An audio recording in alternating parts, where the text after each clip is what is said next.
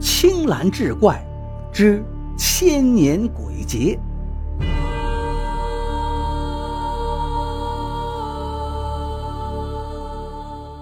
话说唐宪宗元和三年，洛阳附近发生了一桩异事。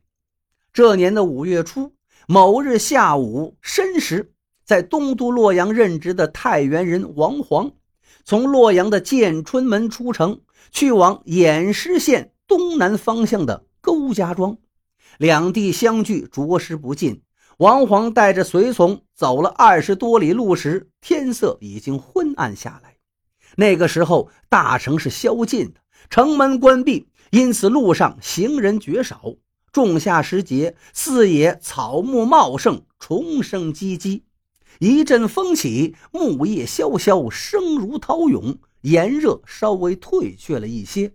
王煌似乎听到隐隐有哭声随风传来，当下转过一座小树林，路边是一片乱坟岗，有个白影远远的伏在地上，哀哀痛哭。王煌走近一看，却是个身着白衣的女子。她身前的坟茔种土上新，这女子身边跪着一个婢女，也陪着掉眼泪。二位女子听到马蹄声，回过头来。王煌眼前一亮，目色之下，只见那女子约莫十八九岁的样子，一张俏脸，如今是梨花带雨，凄绝哀艳，真是我见犹怜。王煌打了个问讯道：“姑娘何故在此哭泣？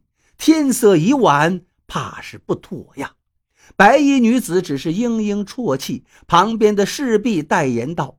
我家娘子是陕西人，嫁与河东的裴氏，刚刚新婚不久。前些日子，姑爷来到洛阳一地办事，从此音讯全无。娘子盼得心焦，实在无法放心，一路寻到洛阳来。哪知哪知姑爷竟已经死在此地了。婢女这一席话说完，白衣女子更是伤心欲绝。两个姑娘把这王皇哭了个手足无措，不由得恻隐之心大起，温言道：“事已至此，姑娘节哀吧。然则你们打算去哪儿？在下倒是可以送你们一程。”那婢女呜咽着说：“我家娘子父母双亡，在这世上孤苦伶仃，姑爷又不在了，公公也不在了，哪儿还有容身之地？”眼下我们滞留洛阳，都是弱女子，无以凭借。若有好心人收留，想起自己和娘子前途难料，梗泛平飘，便再也说不下去了，痛哭不已。王皇大叹可怜，心中一动，道：“在下不才，在洛阳为官，勾家庄上还有些家业田产，虽非大富，总算衣食无忧。而且，而且今……”尚未婚娶，若蒙不弃，愿以娘子为妻，永结秦晋之好。白衣女子闻言，低眉不语，仍是哭泣。那婢女则面有喜色，见此人容止端庄，自称有房子有马，又是正经的官员，俨然是绝境中的一束光亮了。他牵着白衣女子的袖子摇晃道。娘子，娘子，天色这样晚了，咱们无处可去，总不能宿在这荒郊野外吧？这位相公在朝为官，有家有业，又肯急人之难，这样善良，可见人品人才都可依靠呀。咱们就算是回到陕西，又凭什么养活自己？不如姑且随他去吧。白衣女子怔怔地看着坟冢，道：“我与裴郎结发。”他客死异乡，筹谋之情已是天涯两隔。然而裴郎待我之情，如何说忘就忘？我怎能抛弃他，改嫁他人？你不要再说了，咱们回洛阳去吧。王荒见他重情重义，好生相敬，于是道：“姑娘真意，委实令人敬佩。只是现下洛阳城门已闭，二位进不得城了。”在下冒昧，请先到敝处做客，并以礼相待。姑娘什么时候不想住了，在下一定恭送，绝不强留。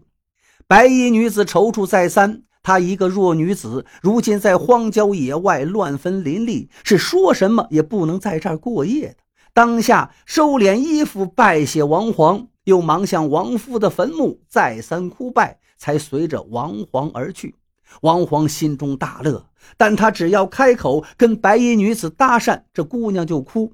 眼见她容色绝丽，楚楚可怜，却不能一亲芳泽，真是心痒难耐。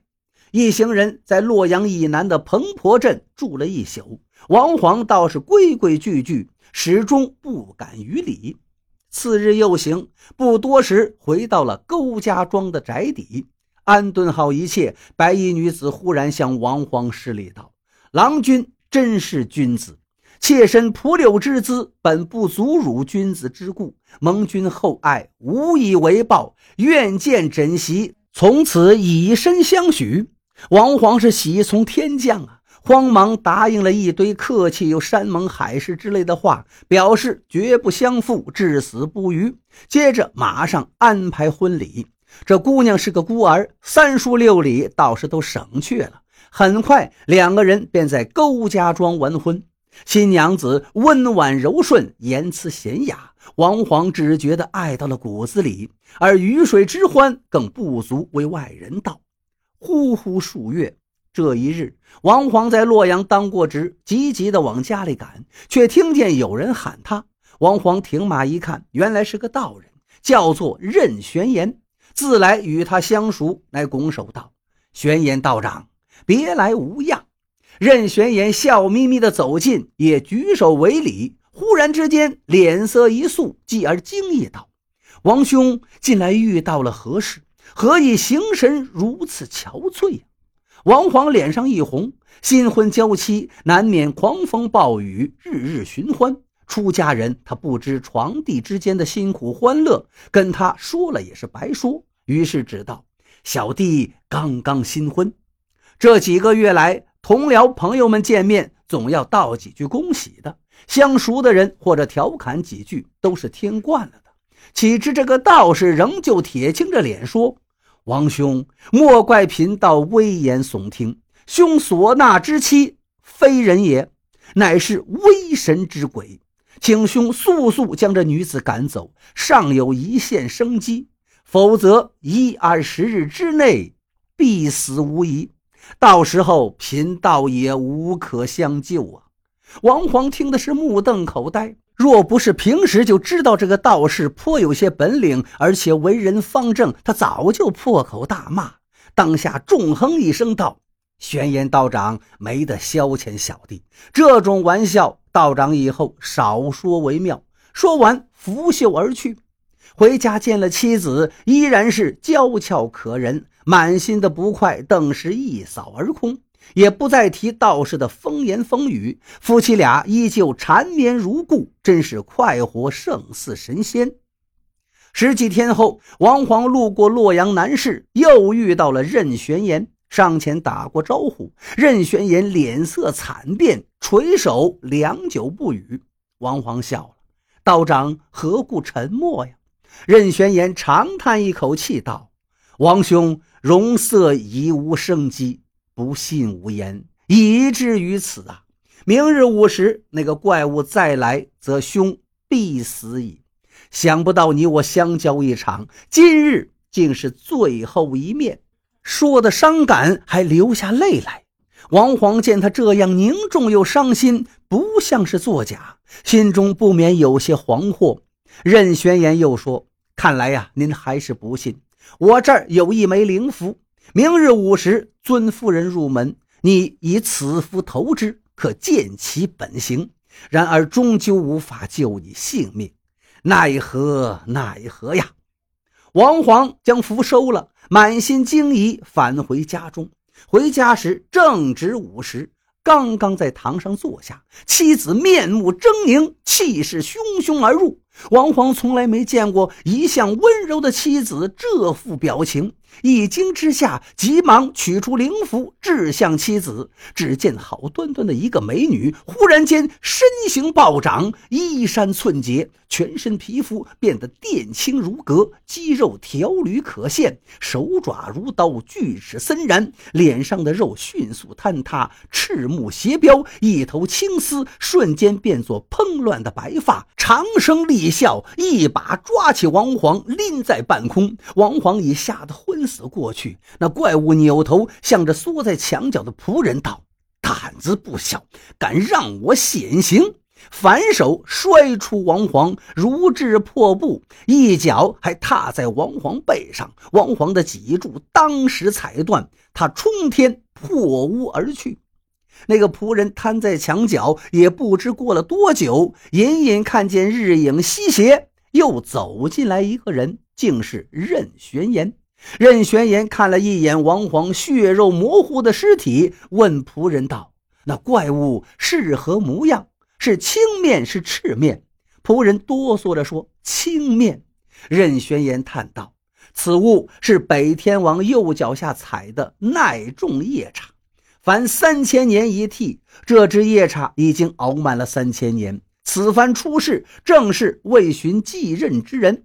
倘若王皇坐姿而死，三千年后找到替身便能解脱，但今他断脊卧地，则失去了轮替之资啊，将永世沉沦魔道，永远被那北天王踩在脚下，再也无法投胎转世。